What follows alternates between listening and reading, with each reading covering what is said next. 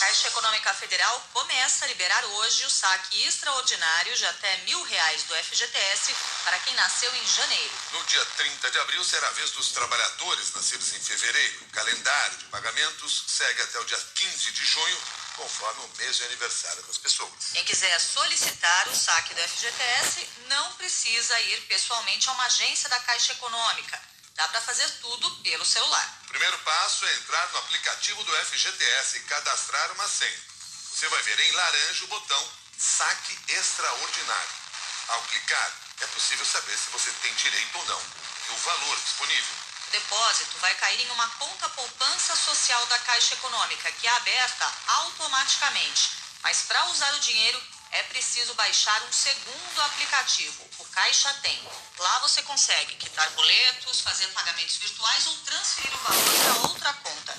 Também será possível sacar o dinheiro no banco. O valor total liberado pela Caixa para esses saques extraordinários é de 30 bilhões de reais. A estimativa é de que 42 milhões de trabalhadores sejam beneficiados. 6 horas, 6 minutos. O ministro da Saúde, Marcelo Queiroga, cancelou a demissão de um apadrinhado do senador Flávio Bolsonaro, a pedido do filho do presidente. O coordenador geral de hospitais do Rio de Janeiro, Marcelo Lamberti, foi exonerado por Queiroga na segunda-feira e reconduzido ao cargo na terça, pelo mesmo ministro. A CBN apurou com exclusividade que o recuo se deu após o senador Flávio Bolsonaro pedir ao ministro para manter o apadrinhado dentro da superintendência do Ministério da Saúde, no Rio de Janeiro. Marcelo Lamberti foi indicado ao cargo por Flávio Bolsonaro durante a transição do governo no fim de 2018. Na CPI da Covid, ele foi citado em algumas suspeitas de irregularidades nos hospitais federais do Rio de Janeiro. Flávio Bolsonaro e Marcelo Lamberti negam que tenham relações próximas com indicações para cargos públicos. Mas em julho de 2021, o ex-ministro da Saúde, Luiz Henrique Mandetta, admitiu que a nomeação foi feita por indicação do filho do presidente. Esse Marcelo, ele foi um nome sugerido lá no começo de formação de equipe pelo Flávio, mas eu lhe confesso assim, não foi imposição não, ele falou, oh, tem esse cara, esse cara é bom, isso aqui. Quase como uma, eu não tinha ninguém para lá. E lá no Rio de Janeiro tem um núcleo, né? Núcleo do Ministério da Saúde, que é quem cuida dos hospitais o impasse em torno da demissão de Marcelo Lamberti foi causado por um decreto do prefeito do Rio de Janeiro, Eduardo Paes. Em janeiro do ano passado, o prefeito decidiu que todos os servidores do município que fossem cedidos para outros órgãos, mas continuassem com salários pagos pela prefeitura, deveriam voltar para os cargos. Essa é a situação de Lamberti. Há duas semanas, a Prefeitura do Rio enviou um ofício para o Ministério da Saúde informando que, se a exoneração não saísse em 10 dias, ele poderia sofrer processos administrativos por abandono de cargo. Marcelo Lamberti nega que tenha pedido a ajuda de Flávio Bolsonaro para reverter a demissão. Ele conta que soube da exoneração e do recuo por colegas e reagiu como se fosse a coisa mais normal do mundo. Eu vi, de manhã foi comunicado que a minha exoneração tinha saído. O pessoal mandou mensagem para mim dizendo: olha, você foi exonerado. Eu falei: ok. E hoje a exoneração tornou-se sem efeito. Ok também vou trabalhar normal, como sempre faço. O senhor não chegou a conversar com o senador Flávio Bolsonaro para que sua indicação. Não conversei com ninguém. O senador Flávio Bolsonaro negou que tenha atuado em favor de Marcelo Lamberti para reverter a demissão. O filho do presidente disse que não tem ingerência sobre os hospitais do Rio. Seis horas, nove minutos. O Supremo Tribunal Federal julga hoje ação penal contra o deputado Daniel Silveira. O parlamentar bolsonarista é acusado pela Procuradoria-Geral da República de impedir o livre exercício dos poderes da União. Daniel Silveira foi preso no ano passado por divulgar um vídeo com ofensas e ameaças a ministros do Supremo e por defender medidas antidemocráticas. Se condenado, o parlamentar pode ficar inelegível para as eleições de outubro. Você está acompanhando os destaques do Jornal da CBN.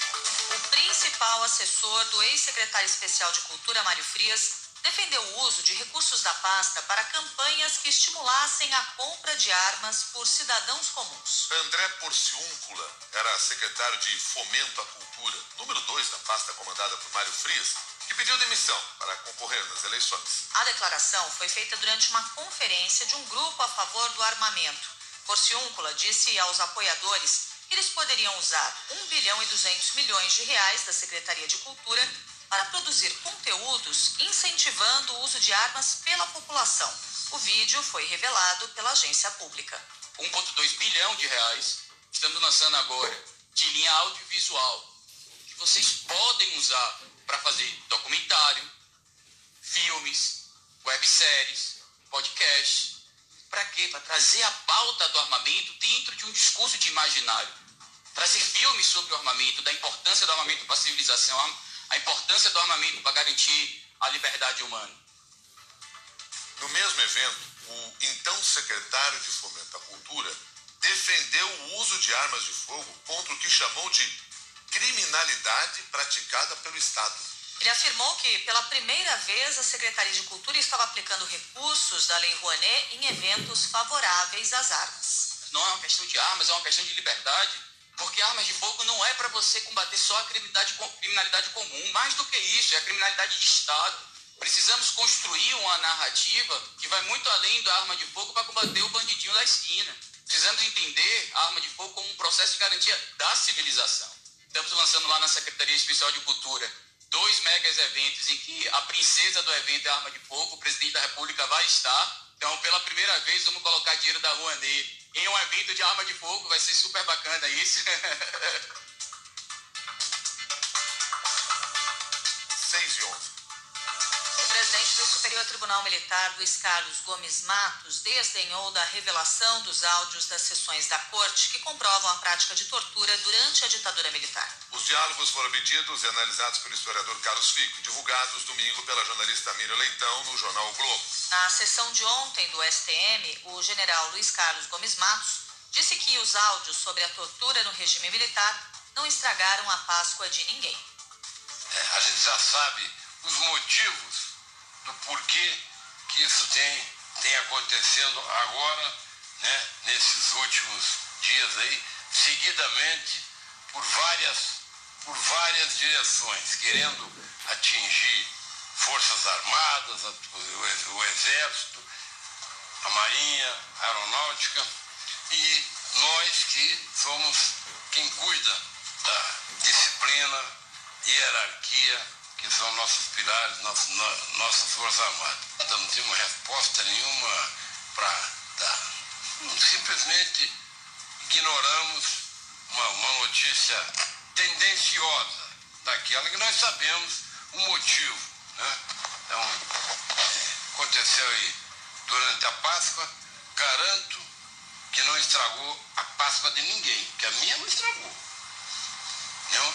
Garanto que não estragou a Páscoa de nenhum de nós. Apenas a gente fica incomodado que vira e mexe vem, não, não, não, não, tem nada para buscar. Hoje vão buscar em passado, rebuscar o passado, agora vão rebuscar o passado, vão, só varrem um lado, não varrem o outro. E é sempre assim, nós já estamos acostumados com isso, com isso. Né? Então, deixa para lá, 6 horas, 13 minutos. A Procuradoria-Geral da República informou ao Supremo Tribunal Federal que não vê indícios e não adotará nenhuma providência para investigar o presidente Jair Bolsonaro no inquérito sobre a atuação dos pastores lobistas no MEC. O documento é assinado pela vice-procuradora-geral Lindora Araújo. Num áudio divulgado em março pelo jornal Folha de São Paulo, o então ministro Milton Ribeiro diz que liberava dinheiro do MEC a prefeitos amigos do pastor Gilmar Santos e destaca que a prioridade tinha sido um pedido do presidente Jair Bolsonaro. Segundo a denúncia, os pastores Arilton Moura e Gilmar Santos intermediavam a liberação de verbas do MEC a prefeituras, mesmo sem ter cargo no governo. Três prefeitos de diferentes estados relataram que o pastor Arilton pediu propina em dinheiro, em ouro e até na compra de bíblias para fazer a negociata. 6 e 14.